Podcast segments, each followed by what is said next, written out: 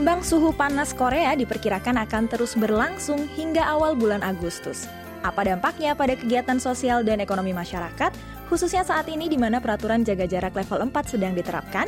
Dan bagaimana caranya mengatasi depresi bagi golongan usia 20 dan 30-an yang terkena dampak paling buruk secara mental selama pandemik yang berkepanjangan ini? Dua topik ini beserta info terbaru dari dunia olahraga dan selebriti akan kami bahas selengkapnya. Jangan ke mana-mana, tetap di Anyong Simika, inilah Seoul.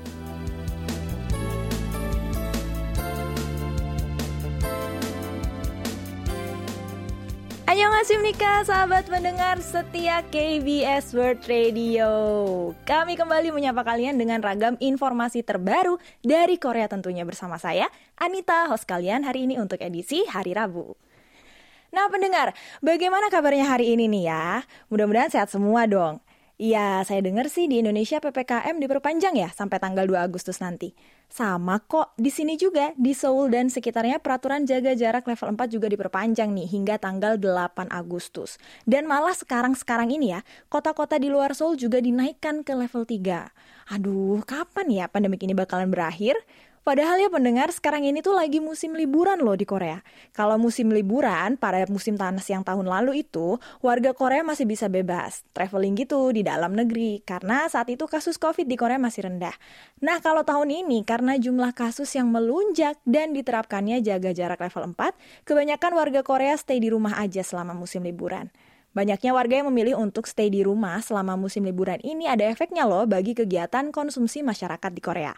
Menurut data konsumen, dibandingkan tahun 2020, penjualan alat penyejuk ruangan seperti AC, kipas sirkulasi meningkat drastis hingga lebih dari 300% alias 4 kali lipat. Selain itu ya, penjualan makanan cepat saji seperti meal kit dan penggorengan elektrik meningkat sekitar 20%.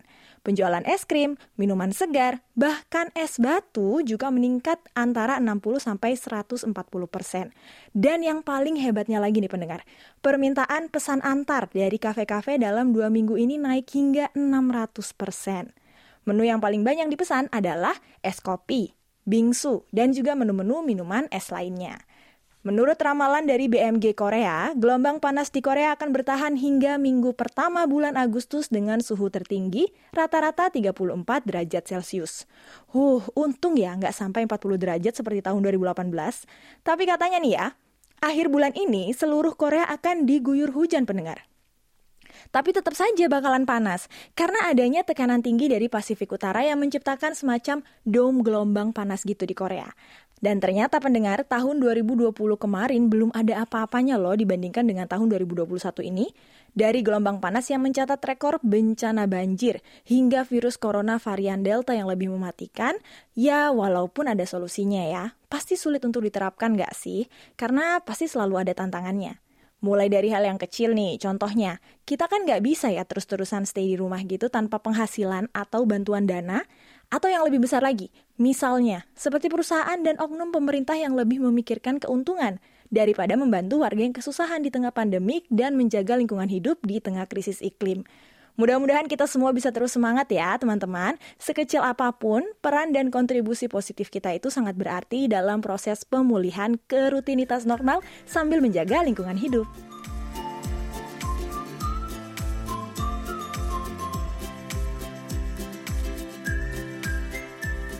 COVID-19 itu nggak hanya berdampak pada kegiatan ekonomi dan sosial masyarakat aja loh ya, tetapi juga mempengaruhi kesehatan mental kita. Dan baru-baru ini sebuah riset menemukan bahwa di antara semua golongan usia, usia 20-an dan 30-an adalah golongan usia yang paling merasakan dampak secara mental, bahkan beresiko depresi akibat COVID-19. Menurut hasil survei kesehatan mental COVID-19 yang dilakukan oleh Asosiasi Stres dan Trauma Korea, golongan usia 20-an hingga 30-an memiliki skor depresi tertinggi di Korea, yaitu dengan skor 5,8 untuk usia 20-an dan 5,6 untuk usia 30-an. Sedangkan pendengar, skor rata-rata depresi adalah 5. Menurut survei ini, 24,3 persen golongan usia 20-an beresiko mengalami depresi, sedangkan untuk usia 30-an adalah 22,6 persen. Dibandingkan tahun sebelumnya, memang golongan usia 30-an konsisten sebagai golongan dengan skor depresi tertinggi. Namun yang membuat hasil survei ini sangat mengejutkan adalah perubahan skor yang drastis untuk kalangan usia 20-an.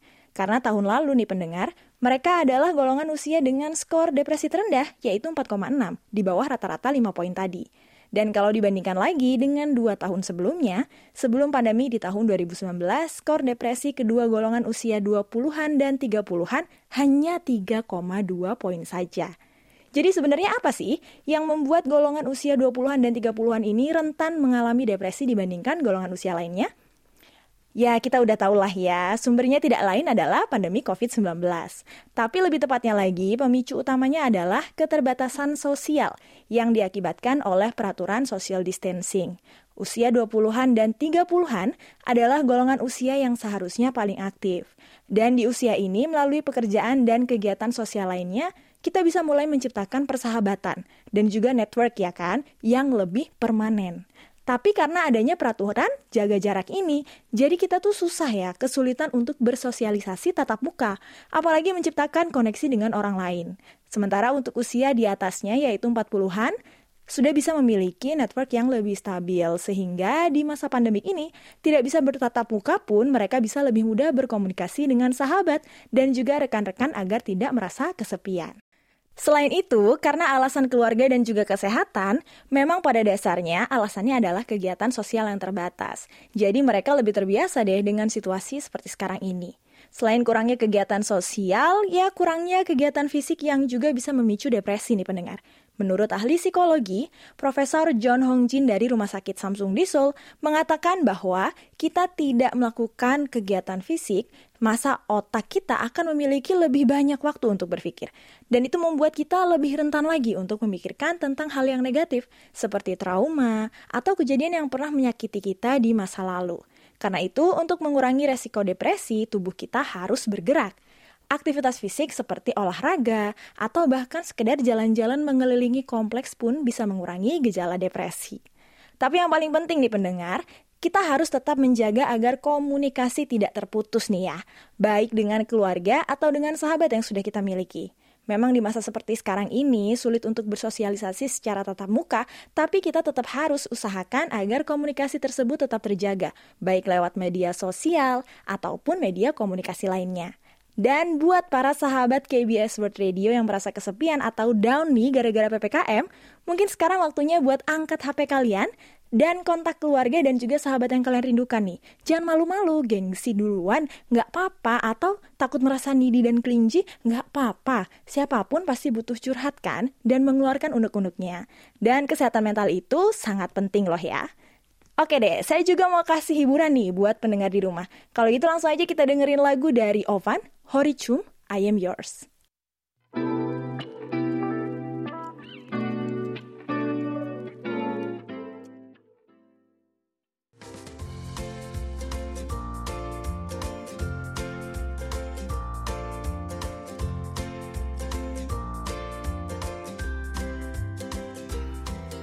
Kita lanjut dengan Ais di info selanjutnya yang inspiratif dari ajang Olimpiade Tokyo 2020. Seperti yang sudah diliput di segmen menuju Olimpiade Tokyo di AI selama dua minggu menjelang Olimpiade, timnas Korea punya banyak sekali cabang-cabang olahraga dan para atlet andalan. Tapi entah karena suasana pandemi atau mungkin karena cuaca yang begitu panas ya, Olimpiade yang biasanya disambut dengan meriah terasa agak suram tahun ini. Setiap kali nonton pertandingan Olimpiade di otak saya itu hanya ada dua pikiran nih. Pertama, aduh kasihan banget para atlet itu kepanasan. Terus yang kedua, please jangan sampai ada yang kena covid ya. Walaupun tim Korea tidak berhasil meraih medali emas sebanyak yang diharapkan pendengar, bukan berarti Olimpiade kali ini mengecewakan loh ya.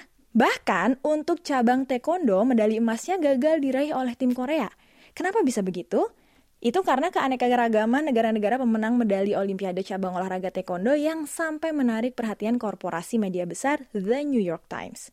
Sebuah artikel dari New York Times mengungkapkan taekwondo adalah cabang olahraga paling dermawan karena setiap negaranya punya kesempatan untuk memenangkan medali emas. 210 negara memiliki perwakilan di Federasi Taekwondo Internasional, 61 di antaranya termasuk tiga atlet dari tim Komite Olimpiade dari pusat pengungsian di Rwanda, Jordan, dan Turki turut berpartisipasi. Medali dari pertandingan Olimpiade cabang taekwondo banyak dimenangkan oleh atlet negara-negara yang jarang memiliki kesempatan untuk memenangkan medali di Olimpiade. Contohnya, medali emas kelas 67 kilo putri dimenangkan oleh atlet Serbia. 49 kilo putri oleh atlet Thailand, Uzbekistan berhasil meraih medali emas untuk kelas 68 kilo putra, dan negara lain seperti Jordan, Turki, Mesir, dan Kroasia juga berhasil meraih medali lainnya. Tentu saja negara besar seperti Amerika, Rusia, dan juga Cina juga berhasil memboyong medali. Tapi kalau negara besar yang menang, kita sudah nggak terkejut lagi kan ya pendengar.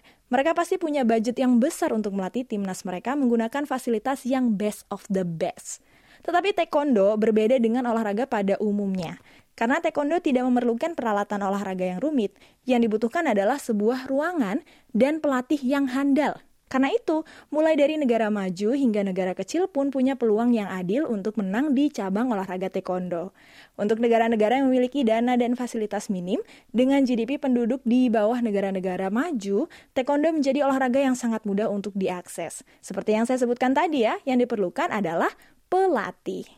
Peran pelatih sangat penting. Contohnya pelatih yang baru-baru ini mendapatkan perhatian besar di kalangan netizen Korea yaitu pelatih Choi Yong Suk, pelatih asli Korea yang sudah 20 tahun membina timnas taekwondo Thailand. Berkat bimbingannya, Thailand berhasil meraih medali emas di kelas 49 kilo putri yang merupakan medali emas pertama Thailand. Sebenarnya, pelatih Choi sudah mendaftar untuk pindah keluarga negaraan ke Thailand. Namun, karena proses yang sangat rumit, proses pindah warga negara pelatih Choi belum berhasil. Tapi berkat kemenangan Thailand, pemerintah Thailand pun langsung menjanjikan keluarga negaraan bagi pelatih Choi. Walau sedih ya, karena banyak atlet Korea yang gagal mendapatkan medali emas, netizen Korea juga gembira melihat bagaimana taekwondo telah memberikan harapan bagi para atlet internasional dan salut pada pemerintah Thailand atas perlakuan baiknya terhadap pelatih Choi. Setiap olimpiade, atlet-atlet baru dari berbagai negara muncul sebagai pemenang, yang membuat taekwondo populer di negara itu. Mungkin setelah K-pop dan K-drama, hal selanjutnya adalah taekwondo nih.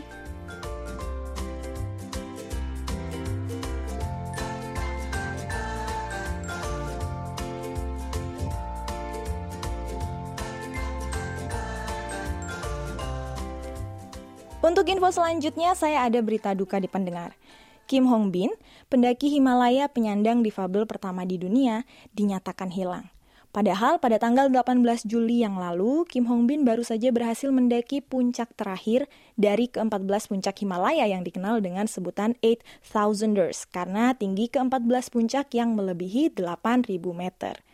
Lima jam setelah berita gembira tersebut, Kim Hong Bin mengirimkan sinyal marah bahaya dan dinyatakan hilang. Kim sebelum mendaki meminta kepada keluarganya apabila dia hilang, jangan sampai pencariannya menyusahkan, apalagi menyebabkan kematian anggota tim SAR. Karena itu, menuruti pesan Kim, keluarganya menghentikan pencarian setelah satu minggu berlalu.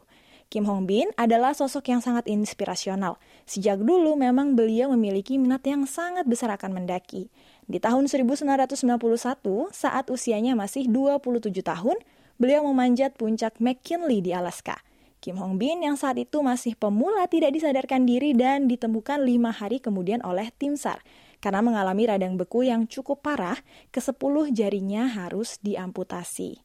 Tetapi itu tidak mematahkan semangat Kim. Kim kemudian bergabung dengan tim Paralimpik musim dingin dan ikut bertanding di pertandingan biathlon. Di tahun 2002, Kim menantang dirinya untuk kembali mendaki gunung dan mencoba meraih ke-14 puncak Himalaya mulai dari tahun 2006. Kita tidak menyangka ya bahwa pesan inspiratif Kim Hong Bin pada tanggal 18 Juli akan menjadi pesan terakhirnya. Namun pesan itu akan selalu diingat oleh warga Korea, terutama di masa pandemi yang sulit seperti ini. Kim Hong Bin mengingatkan agar tetap bersemangat dan terus bertahan. Semoga sekarang arwah Kim Hong Bin tenang di sisi Yang Maha Kuasa.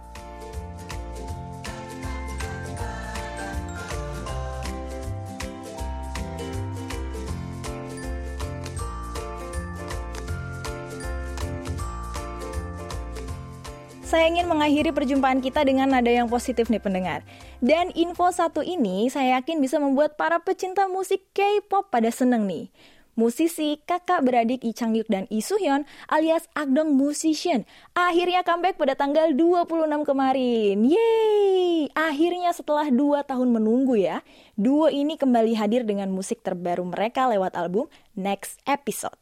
Dan kali ini, wah, album mereka tuh menghadirkan kolaborasi dengan musisi-musisi beken Korea. Ada siapa aja? Ada Lee Sun Hee, Zion T, Choi Jung Hoon dari Janabi, Crush, Sam Kim, dan yang terakhir ada Ayu.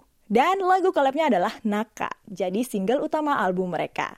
Wow, akhirnya Akmu collab bareng Ayu ya. Wah, wah, wah, wah, akhirnya dinanti-nanti. Dan tiga di antara musisi paling berbakat Korea juga akan hadir kan dalam satu lagu. Bukan hanya Iyu saja sih, musisi lain yang collab juga berbakat banget kan. Dan bener banget apa yang dibilang sama Lee Hyun kalau album mereka kali ini kayak mengumpulkan para Avengers industri musik Korea gitu. Tapi bener kan ya pendengar? Dan lagu-lagu di album Next Episode ini ditulis langsung oleh Lee Chang Yuk. Dan katanya sambil menulis lirik ini, Chang Yuk juga memikirkan tentang warna-warna musik para artis yang ingin diajak kolaborasi. Makanya lagu-lagunya cocok banget sama artis-artis collabnya. Dan sama seperti lagu-lagu mereka dari album mereka sebelumnya, lagu-lagu dari album mereka ini langsung masuk ke tangga lagu Korea. Masih inget nggak? How Can I Love the Heartbreak You Are the One I Love? Yang bertengger berminggu-minggu di posisi puncak. Masih inget kan ya? Congratulations buat Akmu ya atas album terbarunya, walau saingannya di chart itu cukup berat, tapi tetap kita doakan mudah-mudahan bisa jadi nomor satu ya. Kalau gitu langsung aja yuk kita dengerin lagu dari Akmu featuring Ayu, Naka. Terima